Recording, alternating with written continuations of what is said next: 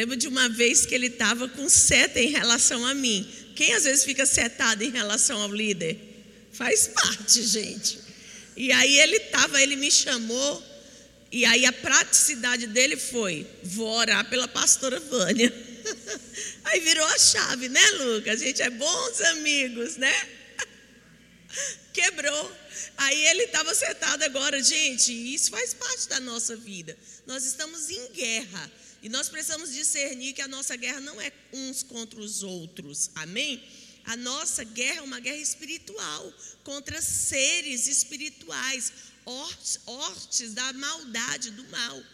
Então, mesmo quando alguém te magoa, mesmo quando você de fato tem alguma coisa para é, que é justa ou que você acha que realmente a pessoa errou em relação a você, mesmo assim você não tem direito de ficar mimizento, entendeu? Seu único caminho é amar, perdoar, orar e abençoar, porque a Bíblia diz que nós devemos fazer isso até pelos inimigos. Imagine pelo teu irmão, não é verdade? Então, mantenha o seu coração nesse caminho estreito, que é o melhor caminho sempre. Não é o mais fácil, mas a Bíblia fala que aquele que quiser o caminho largo, né, ele vai ter essa oportunidade. É largo porque lá você pode levar tudo.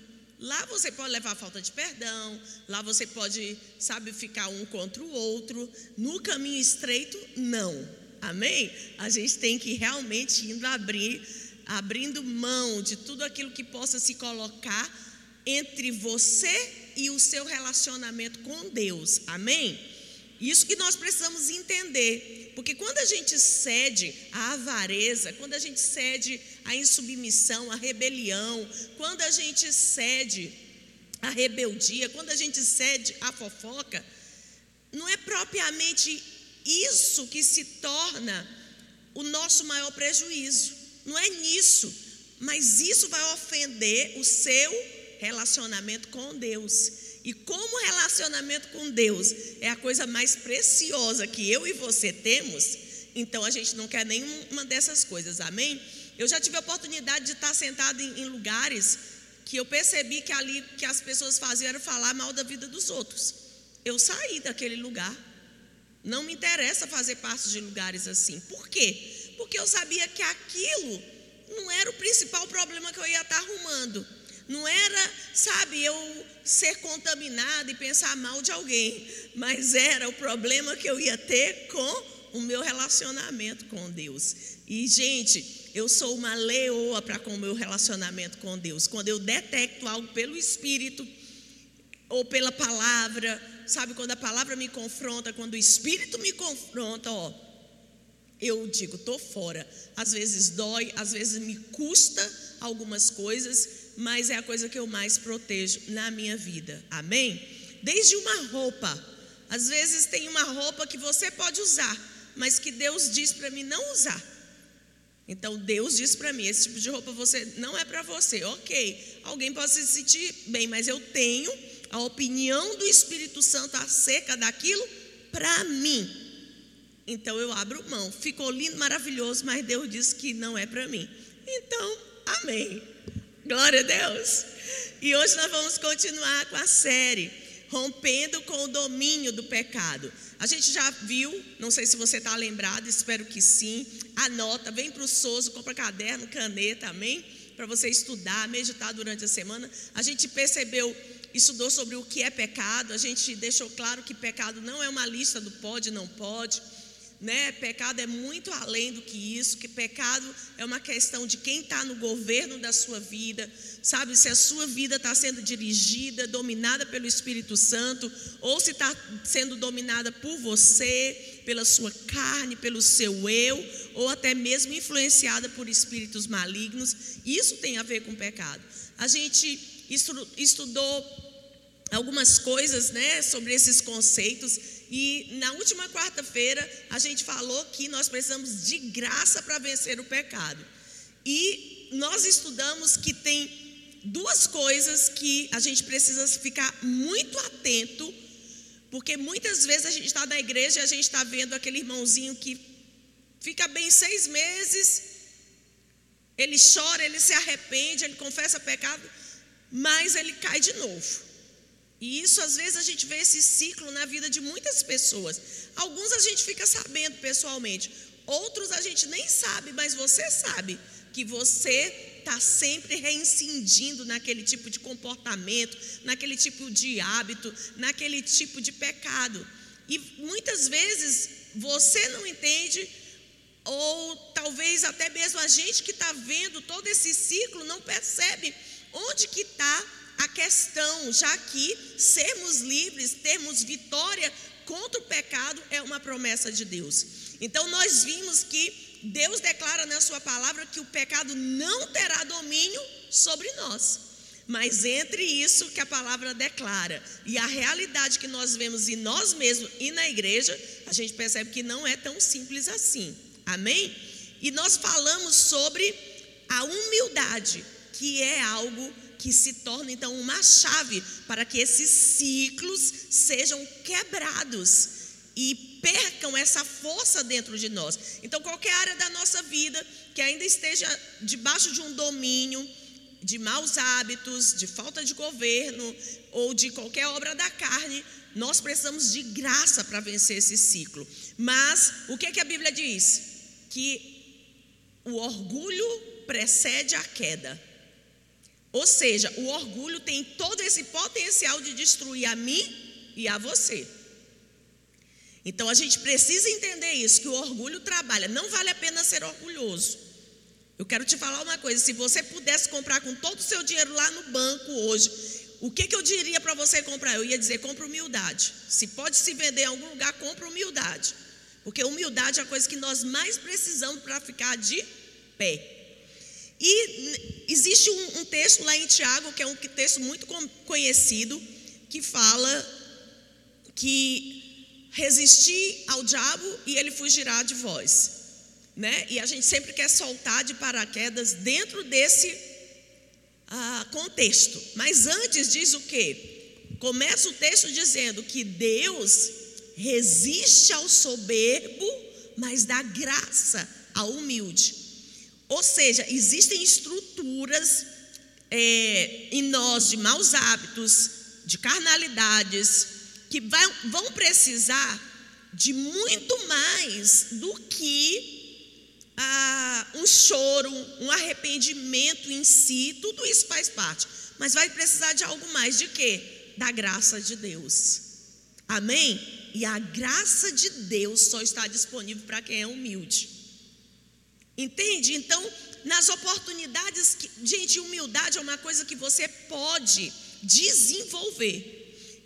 A minha família, meu pai, eu posso dizer que ele é mais humilde que a minha mãe. Você aí, eu estou falando isso porque você vai considerar o lugar onde você foi criado, a maneira que você foi educada e a sua genética, né, geracional. Porque essas coisas também são determinantes. Então eu posso dizer que meu pai é menos orgulhoso que minha mãe, mas ele tem muitos aspectos de orgulho. E minha mãe tem muitos aspectos de orgulho. Então eu fui criada para ser orgulhosa em vários sentidos. Tipo, não te rebaixa para ninguém, não faz isso, ninguém te diminua, saia por cima, entendeu? Era mais ou menos esse conceito que existia dentro da minha educação. E aí eu venho para Jesus. Aí Jesus disse assim: Ó, oh, você quer ir mais fundo comigo? Vai ter que esquecer, né? Então, é, em muitas em todas essas circunstâncias, existe também o que é a nossa personalidade. Talvez a sua personalidade é uma personalidade cheia de soberba, cheia de orgulho. Então, eu tinha essa personalidade, eu tinha essa genética e eu tinha meu nível de maldade que eu e você, todo mundo tem. Já disse também que orgulho não tem nada a ver, gente, de ser rico ou pobre. Não tem nada a ver com a maneira que a gente se veste. orgulho é uma coisa do nosso interior. Amém? Eu já conheci pessoas extremamente ricas, extremamente humildes. Eu já vi pessoas pobres e muito orgulhosas. Já vi pessoas que é, se vestem de uma maneira simples e não são nada humildes. Já vi pessoas que se vestem de uma maneira mais sofisticada e são extremamente humildes. Então, humilde não tem nada a ver com isso. Já vi pessoas que se declaram, ah, eu não tenho problema com orgulho. Cara, você tem. Não tem jeito, você tem. Não existe isso. Se você está cantando isso aí, que não tem orgulho, então escreva um livro que vai ser best-seller. Se você não tem um problema com orgulho, escreva um livro como eu me tornei o cara mais humilde da terra. Amém? Eu vou ser a primeira a comprar, porque eu quero aprender. Tá bom? Então, é, dentro disso que eu estou colocando para você, para tratar isso em nós, Deus vai fazer como? Ele vai trazer circunstâncias para que eu possa o quê? Desenvolver a minha humildade, para que eu possa crescer em humildade, para que eu possa lançar fora essa coisa da minha personalidade, essa coisa que eu aprendi errado, essa coisa que está né, dentro da maldade do meu coração. Então, todas as oportunidades que Jesus te der para ser humilde, seja. E peça para Deus tratar e te mostrar isso, porque orgulho é como mau hábito. Todo mundo sabe que você tem, mas você não sabe que não tem. Eu lembro de. Eu preciso avançar hoje rápido, mas eu preciso te contar isso. Eu lembro quando Jesus começou a tratar isso comigo, eu tinha uma funcionária na empresa que eu trabalhava e eu era diretora dessa empresa e essa funcionária é uma pessoa que estava muito assim abaixo de mim, né, nesse, nessa escala de autoridade dentro dessa empresa. E eu lembro uma vez que é, nós tivemos um problema. A empresa que eu trabalhava, ela sofreu tipo uma ela, ela, ela, ficou proibida por algum tempo de operar numa área que era a área que ela mais operava a nível Brasil. E a gente teve um grave problema financeiro. E para a empresa não quebrar e não fechar e a gente atravessar aquelas crises que ia perdurar por seis meses, a gente teve um corte radical de gastos. Entre os cortes radicais de gastos, era que nós não teríamos mais uma pessoa de serviços gerais para fazer a limpeza. Então todo mundo, tipo, cada um vai dar conta do seu cantinho e os funcionários de menor escalão tinham que fazer a limpeza básica. Era mais ou menos esse, esse acordo para a gente manter a folha de pagamento em dia. E eu lembro que tinha uma funcionária na empresa. Pensa, ela era crente, aquela crente do, da saia lá embaixo, mas ela tinha uma língua, gente. Você não, não é assim, né? E eu já, já tinha assim né, umas coisas tratando comigo, com ela. Eu digo, meu Jesus. Mas eu lembro que no dia que eu comuniquei isso, no outro dia ia ter uma faxina. Aí essa moça, ela saiu lá da sala dela, ela botou bem do meu lado um balde, uma vassoura, um sabão. Ela virou para mim: Olha, a gente já fez a divisão, o banheiro é seu. Aí eu fiquei pensando: eu tinha poder, gente, para demitir ela. Eu podia demitir. Mas sabe quando dá, tu tem um sentimento e fala assim, cara, não é o diabo, não é essa menina, é Deus. Eu vou pegar essa oportunidade. E eu peguei aquela oportunidade, eu falei, tudo bem, pode deixar que o banheiro eu limpo. Eu poderia ter dito não limpo. Eu poderia ter dito tá demitida. Eu poderia ter dito menina me respeita, vai limpar esse banheiro. Mas ao invés disso eu sabia que eu estava tentando eu, eu queria crescer em humildade, então eu estava pegando as oportunidades. E, gente, quantas vezes, quantas vezes eu vi uma oportunidade de me tornar alguém mais humilde e eu fiz isso. Por quê? Porque eu precisava da graça de Deus. E sabe de uma coisa? Meu depósito de graça cresceu ao longo dos anos e muitas coisas que eu não tinha força para vencer, eu fui vencendo. Por quê? Porque a graça é para os humildes. Amém? E hoje nós vamos entrar e nós vamos falar sobre essa, essa diferenciação que existe ah, dos filhos de Deus né, dentro da igreja de Deus. Então eu quero que você repita comigo, diga assim: tem filhos e filhos. Mais uma vez, tem filhos e filhos.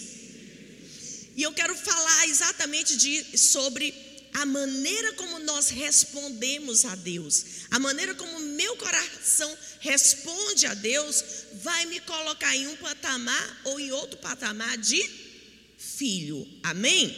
Então, o primeiro texto que eu quero usar, você vai poder me ajudar aí, Eric, para a gente ir mais rápido? Então, ok. Eu quero usar Mateus 25, 1, que conta a parábola das dez virgens. Pode abrir lá? Mateus 25, 1. 25, 1. gosto de ler aqui que eu acho que vai mais rápido. Então, agora usa isso para ir. É, você pode folhear a sua Bíblia ou pelo menos anotar que você vai encontrando, tomando o hábito né, de encontrar mais rápido. Enfim. Então o reino do céu será semelhante a dez virgens que, tomando as suas lâmpadas, saíram ao encontro do esposo. Próximo. E cinco delas eram prudentes e cinco loucas. Diga comigo, cinco delas é prudentes e cinco loucas. Nós vamos ficar até aí, porque só aí já me basta para te explicar uma coisa. Quando a Bíblia fala de virgens, ela está falando o que? Do reino de Deus, dos filhos de Deus. Então, digamos que nessa congregação a gente é, tivesse que dividir. Então, de um lado seria as cinco virgens, o que? Virgens, então, está falando de filhos de Deus. Então, desse lado vamos colocar as prudentes e desse lado vamos colocar as loucas. De que lado você ia ficar, hein? Hã? Você está entendendo? Se, se trata do que? De uma igreja diferente? Está falando do mundo e dos crentes? Não, gente, está falando da igreja. Então é possível na igreja Batista Catedral da Adoração, quando Deus passar, né? Ele fala: vamos ver aqui, vamos ver fulano, está do lado louco ou tá, é prudente? Né? O, o que que faz essa separação? Você vai ler o texto completo e vai saber que uma não tinha relacionamento com Deus e a outra tinha. Aí tem mais um texto que eu quero ler para você que está em ah, Mateus 7, 21. Mateus 7, 21. Nem todo que me diz Senhor, Senhor entrará no reino dos céus, mas aquele que faz a, a vontade de meu Pai que está nos céus. Se eu perguntar aqui para você, quem chama Deus de Senhor? Levanta a mão, quem chama Deus de Senhor? Eu, todo mundo, né? Mas você está entendendo que ele está dizendo, ó, nem todo mundo que me chama Senhor vai entrar no reino do céu. Então ele está falando sobre nós, sobre a igreja. Ele está dizendo que tem gente que chama Deus de Senhor, está dentro da igreja, porque quem chama Deus de Senhor está dentro da igreja. Mas não vai entrar, não tem parte com ele. Ou seja, Deus está querendo dizer para a gente: olha, não basta você ser batista, não basta você ser evangélico, não basta você fazer parte de um povo que vem à igreja. Não às vezes você pode até ser alguém que devolve o dízimo, mas é uma liturgia, uma religiosidade. Não existe realmente o um entendimento. Agora, gente, claro que todo filho de Deus prudente, todo filho de Deus que, que de fato tem Deus por Senhor, ele vai dar o dízimo, ele vai vir à igreja. Você está entendendo? Mas pode ser que a gente esteja dentro desse contexto todo de igreja, mas esteja vivendo de uma forma religiosa. Amém? Estão entendendo? Então, tem, vamos dizer comigo, tem filhos e filhas, e filhos, né? Então, que tipo, né, de filho que eu sou? Por que, que é muito importante eu saber disso? Porque, gente, é muito fácil eu abraçar a forma. É muito fácil abraçar a forma. Deixa eu te falar uma coisa. Por que, que abraçar a forma é mais fácil? Porque abraçar a forma não me custa nada ou me custa muito barato. Vamos dizer isso junto? Abraçar a forma não me custa nada ou me custa muito barato. Então, lembra que a proposta de Jesus nunca é, ele diz, ó, oh, vocês têm que comprar de mim ouro. Ouro é barato ou é caro? O que que Jesus disse? Olha, o caminho que eu proponho para você é um caminho estreito. Então, é, Deus ele está se posicionando, ele está explicando para mim e para você o que, que ele quer de nós. Obviamente que o caminho de Deus, ainda que sendo esse caminho estreito, ele sempre é o melhor. Ele é o que vai realmente trazer né, essa dupla porção, essa riqueza, essa gloriosa presença dele em nós. Então, eu preciso entender que muitos abraçam a religiosidade, a aparência externa, porque é mais fácil. Gente, nós vivemos hoje é, em um mundo onde essa aparência, essa forma religiosa, ela é mais importante. Por quê? Porque deixa eu te dizer, se você começar a se relacionar com Deus e tiver um relacionamento com Ele, Ele vai começar a trabalhar no seu interior, porque a mudança de Deus, a mudança proposta por Deus para cada um de nós é o que? De dentro para fora. Mas a religiosidade, o que, é que ela faz? Ela propõe para você uma mudança que é o que? Externa, que custa barato, que você encobre o seu interior. Aí talvez você tenha uma linguagem de crente, visto uma roupa de crente, não esteja envolvido em alguns pecados escandalosos, mas o seu interior está intacto, está contaminado, está cheio de ídolos, está cheio de coisas que Deus deseja tirar, mas que nós não vamos dar esse acesso a Deus. Nós vamos ter partes dentro do nosso interior que são intocáveis. Então a gente abraça a religiosidade, a aparência de culto. E tem um, um versículo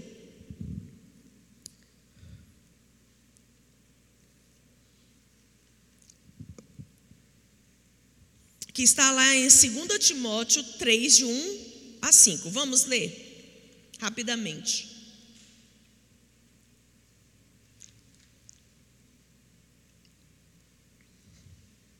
Vou ler de 1 a 5, tá bom? Sabe, porém, isso, que nos últimos dias sobrevirão, sobrevirão tempos trabalhosos porque haverá homens amantes de si mesmos, avarentos, presunçosos, soberbos, blasfemos, desobedientes a pais e mães, ingratos, profanos, sem afeto natural, irreconciliáveis, caluniadores, intemperantes, cruéis, sem amor para com os bons, traidores, obstinados, orgulhosos, mais amigos dos deleites do que amigos de Deus. Tendo aparência de piedade, mas negando a eficácia dela. Destes, afaste-se. Então, isso aqui para mim é o papel, é, é, é o retrato exato dessa pessoa que abraça a forma, mas não deixa ser trabalhado na sua essência, no seu interior. Então ele fala de um grupo de pessoas que tem uma aparência de piedade, mas nega o poder de Deus. Que poder de Deus é esse que eles negam? Eles negam a operosidade do poder de Deus dentro deles. Eles podem ir a uma igreja, eles podem fazer obras é, sociais, mas eles, quando se trata de, de, do Espírito de Deus transformá-lo de dentro para fora, não vai. Quem está entendendo? Eles optam o quê? Pela aparência, por aquilo que é confortável. Não, tudo bem, tudo bem eu dar uma cesta básica, tudo bem é, eu ir na igreja, mas ser transformado no meu interior, aí já é outro assunto, aí eu já não estou tão disponível. Então essas pessoas elas abraçam uma forma religiosa, mas elas elas abrem mão daquilo que é verdadeiramente a proposta de Jesus para a sua igreja. Qual é a proposta de Jesus para a sua igreja? Diga comigo: relacionamento.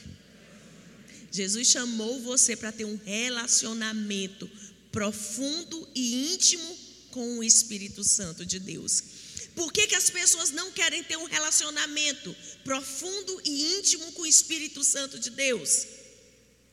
Porque elas vão incorrer naquilo que diz a palavra: aquele que salvar a sua vida, perdê-la. E aquele que perder a sua vida por amor de mim, ganha-la. O que que acontece? O que que nos diz esse versículo? Que relacionamento com Deus é perder de você para ganhar dele.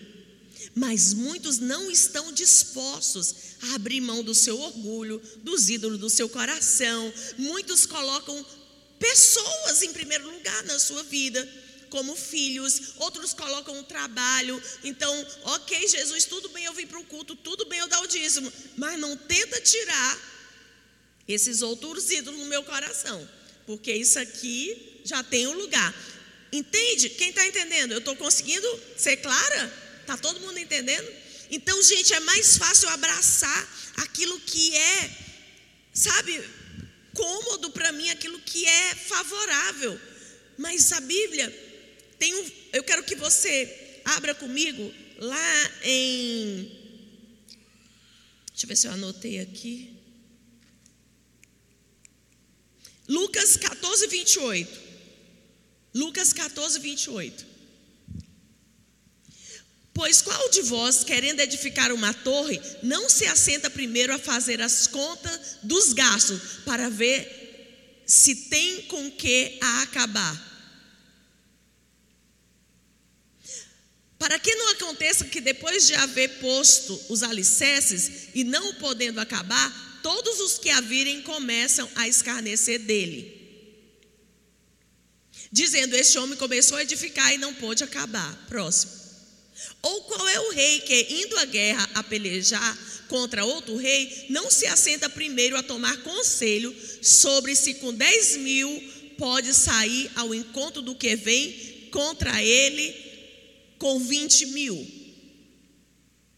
De outra maneira, estando outro ainda longe, manda embaixadores pedindo condições de paz. Então, esse versículo, na verdade, é um retrato é de Jesus pintado por Jesus para nos mostrar o quê? Que nós precisamos fazer um cálculo. O que, que a Bíblia diz? Quarta-feira passada eu disse que a mesma Bíblia que diz o quê? Vinde a mim, todos vocês que estão sobrecarregados, né? Isso fala de, de Deus nos chamando para tirar os fardos, de Deus nos chamando para aceitar o amor de Jesus, para nos salvar. Mas a mesma Bíblia que diz vinde a mim, ela faz um segundo convite: vinde após mim. Negue-se a si mesmo, tome a sua cruz. Mas muitas pessoas elas querem ficar o quê? Só no vinde a mim.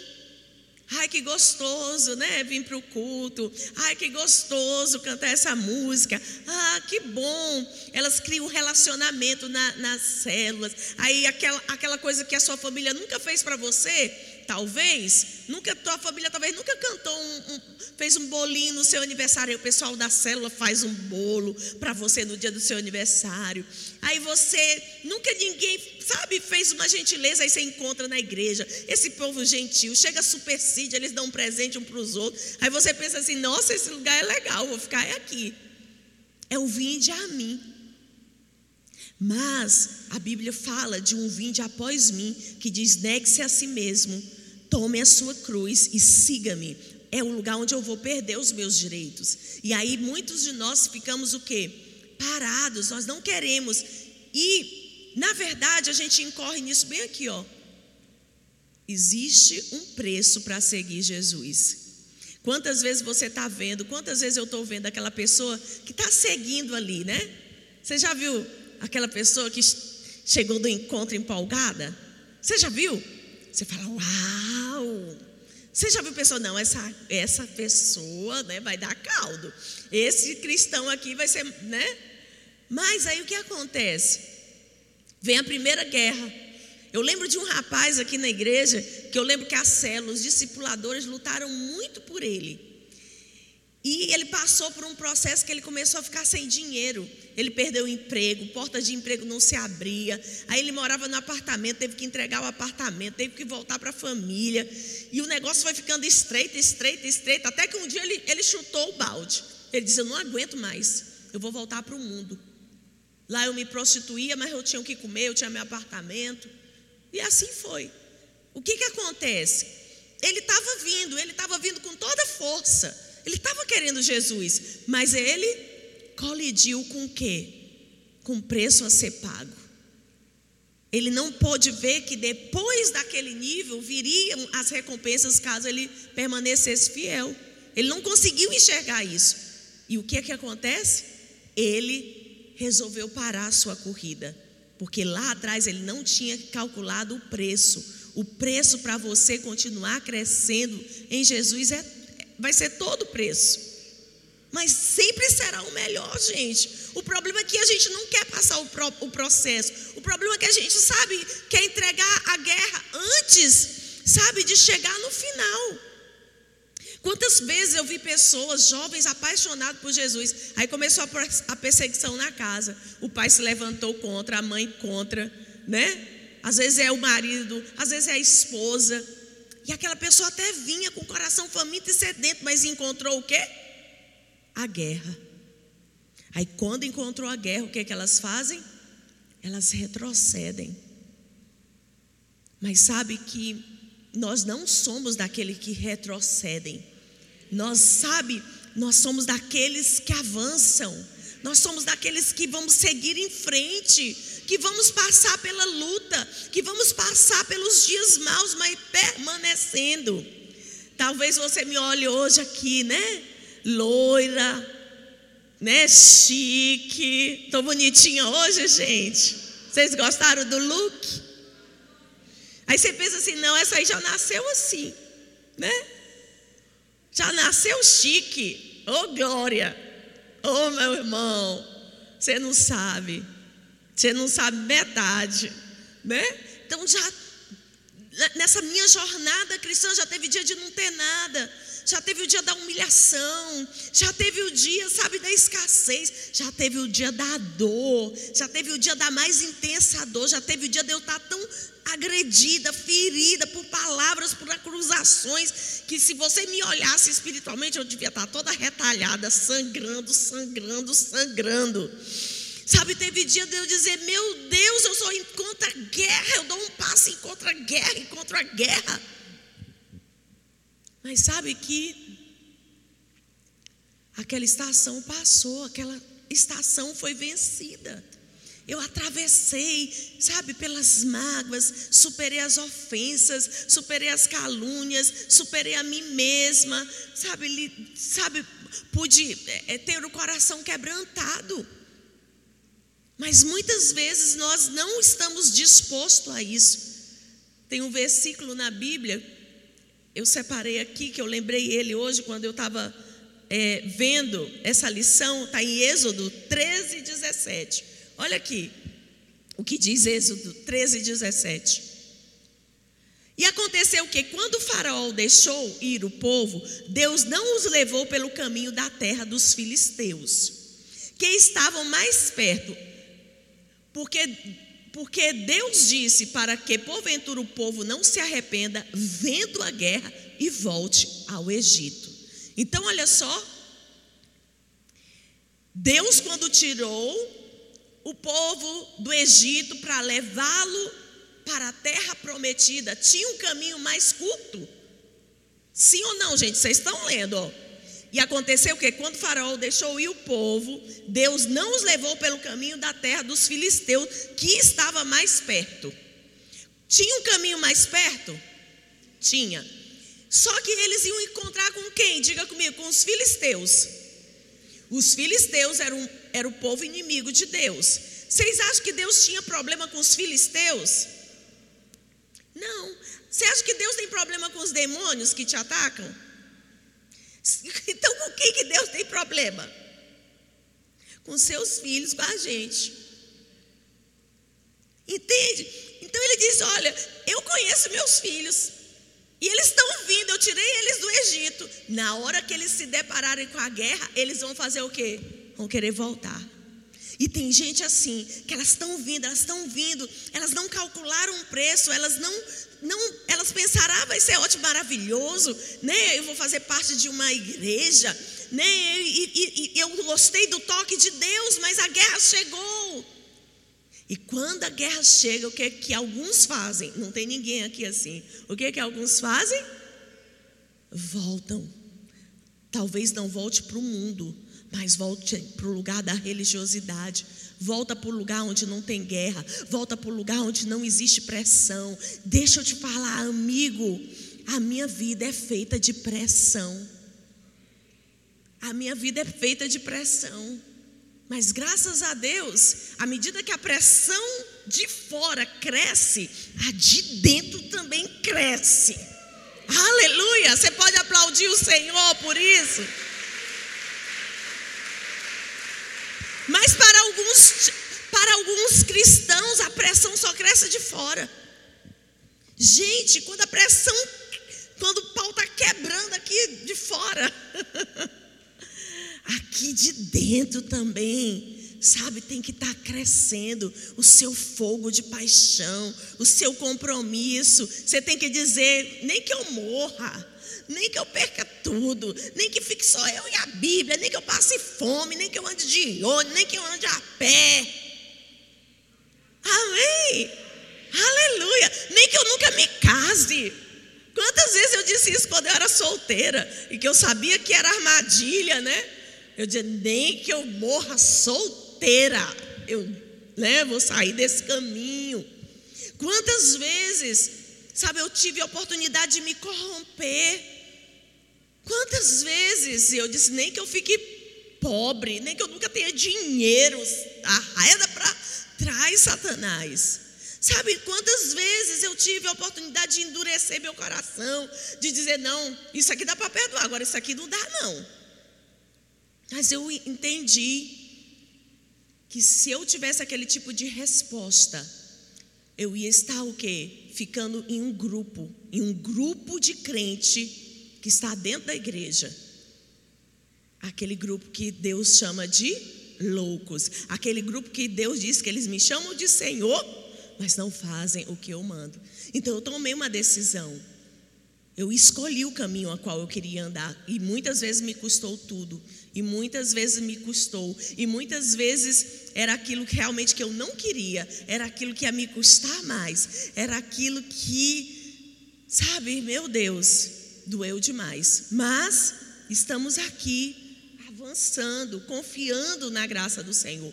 Por que será que eu estou aqui em cima hoje? Será que é porque eu pinto cabelo de loiro? Não, gente. Sabe, a posição que você ocupa dentro do reino tem a ver o quê? Não somente com o seu chamado, e claro que existem chamados diferentes, mas nem todos vão poder estar aqui em cima, mas eu só estou falando isso para você compreender que algo nos aprova e algo nos desaprova. E nós precisamos estar atento para nos livrar do que nos desaprova e abraçar o que nos aprova, para que a gente possa ter cada vez mais um relacionamento que mais íntimo. Amém? Com o Senhor. Então, por que que é mais fácil eu, eu abraçar a forma do que eu abraçar a essência? Porque a forma te custa ou nada ou pouca coisa. Talvez vai te custar um pouco do seu tempo, você vai vir à igreja duas vezes na semana. Talvez vai custar um pouco do seu dinheiro, de vez em quando você dá uma oferta, você dá até um dízimo. Tá, ok. Vai custar talvez, entende agora? Essa é a forma, não vai exigir muito de você. Mas sabe, e se você não quiser a forma, você quiser a essência, que é esse agir de dentro para fora. Para que esse agir de dentro para fora aconteça, você vai precisar de relacionamento. O relacionamento vai gerar o que? Intimidade. Quanto mais você conhece uma pessoa, mais íntima. Então, eu faço coisas e digo coisas para o meu marido que eu só digo para ele, eu só faço com ele, porque é meu marido. Amém? Aí eu tenho uma amiga, e eu tenho muitas amigas, eu sou fácil de fazer amiga, mas cada uma delas eu tenho um tipo de relacionamento diferente. Então, algumas são mais íntimas, algumas eu abro mais meu coração. Tem aquela que eu abro tudo, ou quase tudo. Entende? Então, relacionamento fala de intimidade. Então presta atenção. Se eu opto então não com a forma, a aparência externa, mas se eu opto pela essência, significa dizer o quê? Que eu optei por ter um relacionamento com o Espírito Santo de Deus. Esse relacionamento, se ele é contínuo, ele vai ser o quê? Íntimo. Amém? E se ele é íntimo, ele vai trabalhar aonde, gente? No meu e no seu caráter. Quem está entendendo aí? Você, você não abraçou a forma. Você quer Deus e você quer Deus de com força. Você não quer ouvir só de Deus quando você vem para a igreja. Você ora em língua, você jejua, você lê a Bíblia, você é sincero. Sabe, você você está faminto, sedento, você está perseguindo o Senhor, você quer Ele, a perseguição está quebrando na sua cabeça, mas você está lá, não abre nem para o tem, é Deus que eu quero. Então você está optando pela essência, você quer ser trabalhado pelo Senhor, você quer conhecer a Ele, essa é a tua mais alta motivação, essa é a sua mais alta ambição. Então o que, que acontece? Quando isso é estabelecido, quando essa escolha é estabelecida, quando nós vamos o quê? Encontrando a guerra, mas não querendo retroceder, encontrando a guerra, mas querendo avançar. Isso vai trabalhar então o nosso caráter. É possível eu me relacionar intimamente com o meu marido sem receber dele? Não. Quando nós somos íntimos de alguém, nós vamos perceber que nós damos e recebemos, não é assim? E quando nós nos relacionamos com Deus, é impossível você se relacionar com Deus, você ser íntimo de Deus e continuar igual, gente. Imagina Deus, Deus, você já imaginou Deus habita dentro de você. Então você é esse cara que dentro desse povo escolheu ser um povo distinto, ser um povo diferenciado, ser um povo, um tipo de crente que ama o Senhor. E aí então você começa a ter esse relacionamento com Deus. E aí então você está lá todo dia. Você não lê a Bíblia só quando você vai vir, quando você está aqui. Você não lê a Bíblia só por, quando tem desafio bíblico. Amém? Você está comprometido em deixar Deus tratar o seu interior. Então, essa intimidade vai gerar o quê? Um caráter de Deus dentro de mim e de você. Aí você vai ver a mesma situação acontecendo com duas pessoas, uma que tem a forma da religião e a outra que tem o que? O relacionamento com Deus e com o seu espírito. Aí você vai ver essas duas pessoas passando pela mesma situação mas elas respondem de maneira totalmente diferente. Então, a proposta de Deus é que a gente abrace não a forma, mas o relacionamento. Entende? Porque o relacionamento vai atingir em cheio o que? O nosso caráter. O nosso relacionamento com Jesus vai mudar a nossa forma de vestir mas também vai mudar, sabe, a nossa forma de reagir, a nossa forma de pensar, a nossa forma de sentir. De repente alguém te faz o mal, e aí, lá atrás, você pensa assim: meu Deus, eu quero é que um raio caia na cabeça dessa pessoa. Mas de repente você está se relacionando com esse Deus que é santo. Você não abre a Bíblia só no dia de culto. Você, sabe, você gasta tempo com Ele. Você se tranca. Você fecha a porta do seu quarto. Você tem tempo de arrependimento conforme aquilo que Deus vai trazendo no seu coração. Aí Deus diz assim: Olha, filho, eu vi um ídolo aqui no seu coração. Aí você, uau. Você vai fazer assim, né? Você vai chorar. Aí você chora, se arrepende. Aí Deus diz assim: Filho, eu vejo que você é orgulhoso. Vamos tratar isso e fala, vamos, Deus. E sabe, vai ser dolorido, mas você está indo com Ele. Então, quando isso acontece, Deus não vai apenas mudar a sua maneira externa de ser, mas você vai sentir, reagir, pensar diferente. Ainda que muitas vezes você, obviamente, está nesse nesse corpo, né? Como disse a Larissa, ninguém foi feito de pó de anjo aqui, não é verdade? Muitas vezes, mas cada vez você vai ficando mais forte, cada vez você vai ficando mais espiritual e menos carnal. Aí os homens, aí você está lá dirigindo, alguém te dá um, uma trancada, você não abre mais o vidro, não dá mais dedo, não xinga, né? Você faz o quê? Ô oh, santo, Deus te abençoe, né? Aí o irmão te pediu emprestado dinheiro na igreja, não te pagou. Você já tentou, já tentou, já tentou. o irmão não paga, você quer matar ele, você quer contar ele para toda a igreja, difamar o irmão, né? Mas você está lá orando, e aí Deus fala com você, você diz: Meu Deus, esse dinheiro fica como oferta para esse abençoado. Jesus nunca mais vou emprestar dinheiro para ele, mas está entregue, é uma oferta. Eu estou semeando na vida desse irmão. Você entende a diferença? E assim nós vamos sendo tratados no nosso caráter. Então nós não podemos, irmãos, abraçar a forma. A forma vai deixar você como você está. E aí você pode abraçar a religiosidade, mas você vai abrir mão daquilo que essencialmente é o cristianismo.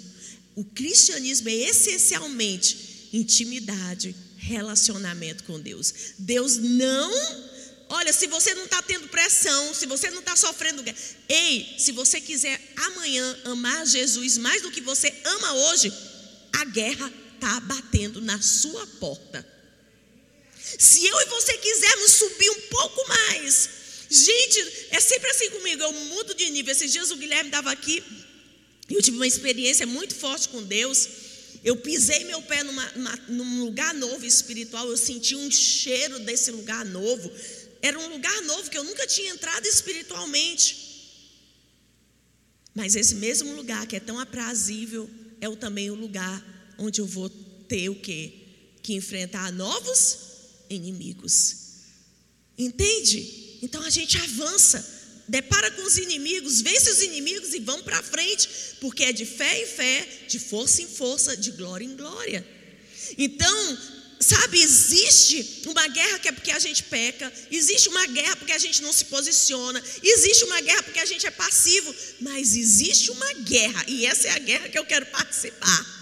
Que é a guerra por amar mais a Jesus, por querer mudar o nível, por querer subir, por querer crescer, por querer amadurecer e me tornar um filho prudente e não louco, e me tornar um filho que tem óleo e não que é vazio. Amém? Você está entendendo? Estou falando de maneira clara? Então, quando a Bíblia fala, eu já estou encerrando, que eu quero ter um tempo para a gente orar. Então, quando a gente fala, esse versículo que eu li, não é esse aqui, não, é lá em Timóteo, mas não precisa colocar. Quando a Bíblia fala que essas pessoas que tinham todas aquelas aquelas iniquidades, eram orgulhosos, arrogantes, egoístas, avarentos, enfim. Mas elas tinham uma forma de piedade. Onde que você acha que você vai encontrar uma pessoa com tanto defeito e com forma de piedade? Onde que é, gente? Vamos lá, na igreja. Eita, nós. Então diz que essas pessoas tinham uma forma de crente, uma forma de religiosidade mas elas negavam o poder. Essa palavra poder, dunamis, é a mesma palavra dunamis que aparece o quê? Lá em Atos, que diz que nós receberíamos poder. Atos, bota lá para mim, é Atos 1:8. Então essa palavra que lá que aparece em 2 Timóteo, que diz dessas pessoas cheias de iniquidades, e a maioria dessas iniquidades era aqui dentro, era aquelas iniquidades, né? Que não são facilmente perceptíveis. Mas elas, apesar dessas iniquidades, elas tinham uma forma de piedade. Porém, quando o Espírito Santo descer sobre vocês, vocês receberão, diga comigo, poder. E serão minhas testemunhas em Jerusalém, em toda a Judéia e Samaria, até nos lugares mais distantes da terra. Então, a, a, palavra poder, lá de 2 Timóteo, é a mesma palavra poder que está aqui, mas recebereis poder. Vamos dizer comigo: poder. Dunani, dunamis no original. E sabe o que, que significa essa palavra, gente? Olha o que significa esse poder, né? Que Jesus prometeu que desceria sobre nós. Diz assim: poder que reside numa coisa pela virtude da sua natureza. Poder para realizar milagre, poder moral e excelência de alma. Você pode dizer comigo, uau. Então, olha só, esse poder de Deus, ele vem para nos dar a mesma natureza de Deus. Esse poder de Deus vem para nos tornar excelentes aonde? No nosso exterior, no crentez que você fala, no glória a Deus, aleluia, nas obras sociais que você faz? Não. Ainda que quem tem esse poder vai fazer todas essas coisas. Mas esse poder vem o quê? Para nos moldar de dentro para fora, para nos fazer excelentes de alma naquele lugar, lá no secreto, para fazer você aquele tipo de pessoa, sabe que se alguém filmasse você, né? Você estaria em constante processo de mudança e de aperfeiçoamento. Coisa mais feia é ver um crente se você está igual hoje, depois dessa escola de sacerdote, se você está igual antes, misericórdia para você, tá bom? se você está igual, se você ama Jesus ontem, igual você ama hoje, misericórdia para você, porque nós estamos indo cada dia mais, sabe, buscando a sermos íntimos dele. Agora, Efésios 5,18. Nós vamos terminar, só mais dois versículos. Efésios 5,18. Olha o que diz: Não se embriaguem, pois a bebida leva vocês à desgraça, mas encham-se do Espírito Santo de Deus. Então, de novo, eu vou para isso. Nessa, nessa guerra contra o pecado, que é constante, nós precisamos entender que a única coisa que vai nos fazer vencedores é abraçando um relacionamento íntimo com o Senhor. E precisamos calcular o preço. Quem quer ser íntimo de Deus aqui, gente? Você sabe que a minha intimidade não é para todas as pessoas. A sua também não é para todas as pessoas, não é verdade? É só para quem vai ganhando a sua Confiança, não é? E por que você acha que a intimidade de Deus é para qualquer um? Não vai ser, gente. Ele diz que aqueles que temem a Ele hão de saber, aqueles que recebem instrução deles, serão, aqueles que temem a Ele serão instruídos e ensinados por Ele. Então, quando Efésios diz enchei-vos do Espírito, e ele fala em contraste à bebida, e ele fala que a bebida, né? Ele está fazendo uma, uma figura aí de comparação. Ele diz que a bebida vai trazer contenda, vai trazer, né? Esse texto usa essa palavra bem forte, desgraça. Mas ele diz o quê? Mas encham-se do Espírito de Deus. Agora, essa palavra no original, encher, é pré rou, prerou. É difícil, né, falar essas palavras assim, mas em grego, mas vamos lá. Diz, sabe o que, que significa? Completar. Então, olha só o que é encher do Espírito Santo. Encher do Espírito Santo, em outras palavras, é alguém que optou por ter um relacionamento com Deus diário. Amém? Alguém que se dedica a conhecer a Deus através da adoração, da oração, da palavra e de uma vida sincera, de arrependimento, que tomou essa decisão dentro de você, alguém que não retrocede por causa das guerras, mas que avança para conhecer o Senhor. Amém? Então essa pessoa ela vai o quê? Em outras palavras, ela vai estar sendo cheia do Espírito de Deus continuamente. E esse cheio continuamente vai dizer, significa completar, encher até o máximo, subir liberalmente, tenho em abundância, estou plenamente abastecido, preencher até o topo. Ah, eu gosto muito disso. E aí, tem alguém aí que está avançando para ser preenchido até o topo. Gente, eu estou avançando para ser preenchido até o topo. Gente, não tem não.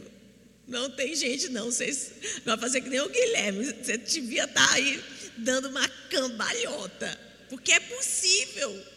E diz: assim que nada faltará para completar a medida, fazer completo em cada particular. Gente, fazer completo em cada particular. Sabe, cada areazinha do nosso corpo, do nosso espírito, da nossa alma está impregnado por Deus. E diz: tornar perfeito. E a última que eu amo diz que significa levar até o fim. Ou seja, sermos cheios sem reservas, sabe, sem deixar partes da nossa vida intocáveis. Senhor, vai doer, mas o Senhor tem liberdade. Amém? E eu quero convidar você, quero que a gente fique de pé. E eu quero te dar alguns minutos diante dessa palavra que você escutou aqui hoje. Sabe, eu quero deixar o altar para você vir aqui, para você ter um tempo de arrependimento, se em algum momento você deixou de crescer. Se em algum momento você viu a guerra e você retrocedeu. Sabe, se em algum momento você Deus mostrou coisa no seu coração, mas você se fez de ouvido, né? De mercador. Sabe, se em algum momento você perdeu a sua fome, a sua sede. Eu pedi para o pessoal, eles vão colocar uma música, nem precisa subir, Luiz. Aproveita vocês aí do louvor e já vai junto no pacote. E sabe, se você está aqui essa noite, eu quero dar essa oportunidade. Você pode vir aqui na frente, você pode ficar aí. Mas eu, gente, Deixa eu falar outro segredo na sua vida. Eu, eu fui o tipo de pessoa a vida inteira. Às vezes, pastor, meu pastor estava lá pregando, o Danduque, às vezes ele estava até chamando pessoas, falando de pecados. E sabe o que eu fazia? Eu era sempre a primeira. Estava nem para o que eu ia pensar. Entendeu? Às vezes nem fazia muito sentido para mim, mas eu era tão assim, eu falo, quer pelo sim, quer pelo não. Eu estou lá. Entendeu? Então eu aprendi. Eu lembro quando eu me converti, talvez você não, mas quando eu me converti, eu ia numa igreja e muito demônio manifestava lá. Demônio manifestava. E o diabo, todos os dias que eu chegava para o culto, eu era novinha convertida. Ele dizia: É hoje que tu vai passar mal vergonha, porque tu vai se endemoniar e vai babar, rolar que nem aquele povo. Gente, a vontade que eu tinha era de voltar para casa correndo, porque eu não queria passar aquela vergonha. Mas sabe como que eu venci? Eu digo, quer saber de uma coisa, diabo? É melhor passar vergonha do que ficar contigo. Então, se eu passar vergonha. Nunca passei. Talvez por causa disso, porque demônio tinha, gente. Entendeu? Mas eu nunca passei, porque eu digo, vamos logo. Então a gente tem que ser assim para Deus. A gente tem que querer Deus acima de tudo, acima das nossas humilhações, acima da nossa reputação, acima, sabe, de um padrão externo. Você tem que querer Deus de dentro para fora. Amém? Então, os irmãos vão colocar uma canção, pode colocar, Eric. vem, sabe, tem esse, essa conversa aí com o Senhor. Eu vou te dar alguns minutos para você ter esse tempo aí com Deus. Sabe? De você, como o Guilherme disse esse dia, você fazer um acordo de subir, de crescer, sabe? De não parar onde você tem estado, de pedir para Deus tirar você de zonas de conforto Peça isso para Deus. Pode soltar aí, Eric? Sabe uma coisa também, uma vez que, que aconteceu na minha vida? Eu estava num lugar bem confortável. A maioria das guerras primeiras eu havia vencido. Eu estava naquele lugar. Eu tinha um bom emprego. Eu tinha um, um dinheirinho até. Eu estava bem, entendeu? Mas eu estava sentindo sabe, o fogo querendo se esfriar no meu interior. E sabe o que, que eu disse para Deus? Deus arranja uma guerra e me bota bem na frente, sabe, naquele lugar que ou você tá firme ou você morre. Entende? Eu falei, Deus me bota que eu vou ficar esperta. E, gente, não demorou alguns meses. Eu passei por uma situação muito difícil. Mas aquela situação, ela me despertou, ela incendiou o fogo de novo da oração. E eu vi Deus despertando aquilo. Então, muitas vezes a gente precisa ser sacudido da nossa zona de conforto. Será que você está aí numa zona de conforto? Será que está tudo beleza? Sabe? Será se você está sentindo sono quando você ora? Será se você perdeu, sabe, o gosto pelo jejum? Será que você lê as escrituras, você não chora mais? Sabe qual foi a última vez que, você, que Deus pediu algo para você que te custou? Pai, no nome de Jesus, no nome de Jesus, nós colocamos nossos irmãos aqui.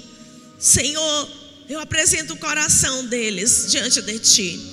Senhor, talvez hoje é dia deles disserem: Senhor, me tira da zona de conforto. Senhor, me tira da zona de conforto. Eu prefiro passar pela guerra a ficar acomodado, a ficar passivo. Senhor, nessa noite eu digo, ah, sabe, mexe o que precisa ser mexido. Mostra-me onde eu preciso mudar para avançar. Pai, no nome de Jesus, no nome de Jesus, incender-nos essa noite por mudança. Pai, no nome de Jesus, que alguns aqui possam fazer essa proposta para Ti de, sabe, de ser mudado mais intimamente.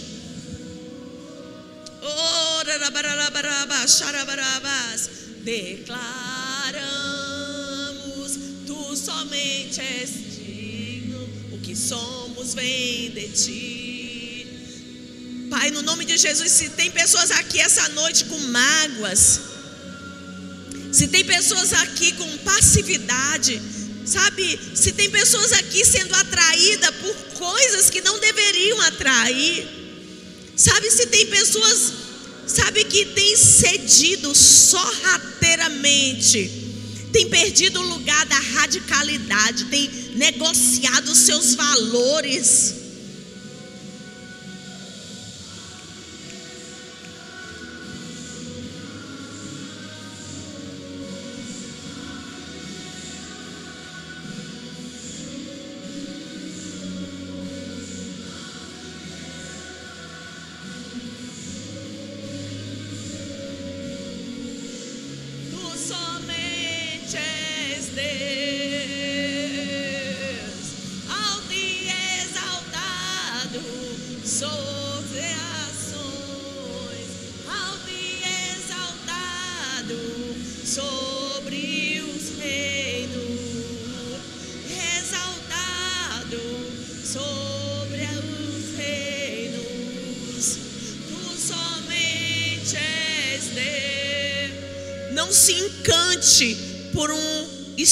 De vida ao qual nesse tempo Deus ainda não te permitiu. Não perca a sua radicalidade. Não perca, não perca. Ou alguém está te esquentando, ou você está esquentando alguém, ou alguém está te esfriando. Que somos bem de ti.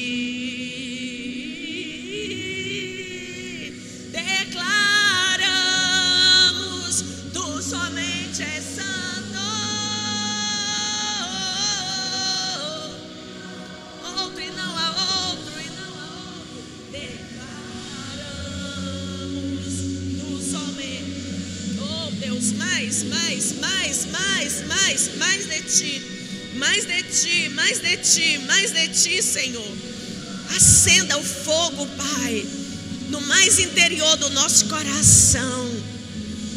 Essa seja uma noite de arrependimento. Nós queremos ser mais amigos de Deus do que amigos dos prazeres e dos deleites dessa vida. Acende o fogo, Pai. Acende o fogo. Acende o fogo, nos leva para lugar mais, Senhor, profundo em Ti, Senhor. Acende, Deus, acende o fogo essa noite. Acende o fogo para continuar avançando, Pai. Que nós não percamos, Senhor, a força por causa do medo da guerra.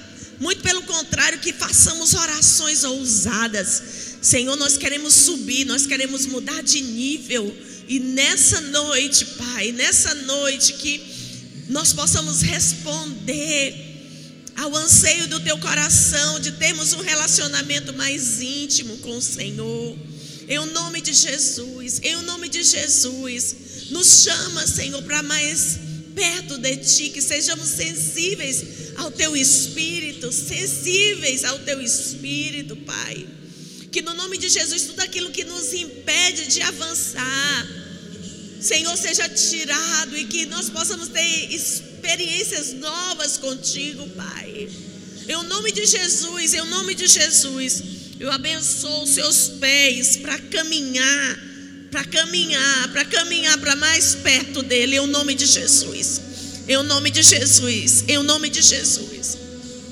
Em nome de Jesus, mais do Senhor, mais do Senhor essa noite. Para quem está aqui clamando, mais do Senhor para quem está aqui pedindo. Oh Pai, no nome de Jesus, uma porção dobrada, uma porção. A fornalha tem sido sete vezes acesa para você, preciosa irmã.